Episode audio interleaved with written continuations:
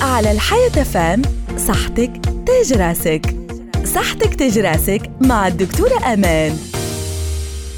غالبا في شهر رمضان ينجم بعض الأشخاص يعانيوا من مشكلة الإمساك. فما العديد من الأسباب الرئيسية واللي هي تغيير النظام الغذائي اليومي قلة تناول الأطعمة الغنية بالألياف كمن الخضر والغلال وما ننساوش قلة شرب الماء. من العادات الصحية اللي لازمنا نتبعوها تناول طبق الشرب الساخن على وجبة الإفطار ونبدأ بتناول ثلاثة حبات من التمر. الأطعمة هذه تعمل على ترطيب الأمعاء وتهيئها قبل البدء بتناول وجبة إفطار رمضان. لازم نحرصوا زادة على شرب كمية مناسبة من الماء بين فترتي الإفطار والسحور ونبعدوا على المشروبات الغازية ونجموا نستبدلوها بالاتزان من المهم تناول الأطعمة المحضرة في البيت والابتعاد قدر المستطاع عن الأطعمة الجاهزة والمأكولات الدسمة والمقلية.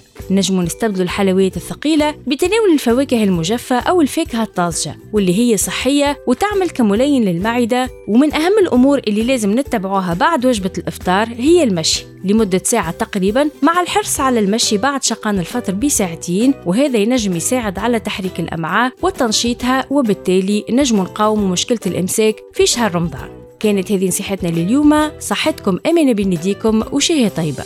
على الحياة فام صحتك تاج راسك صحتك تاج راسك مع الدكتورة أمان.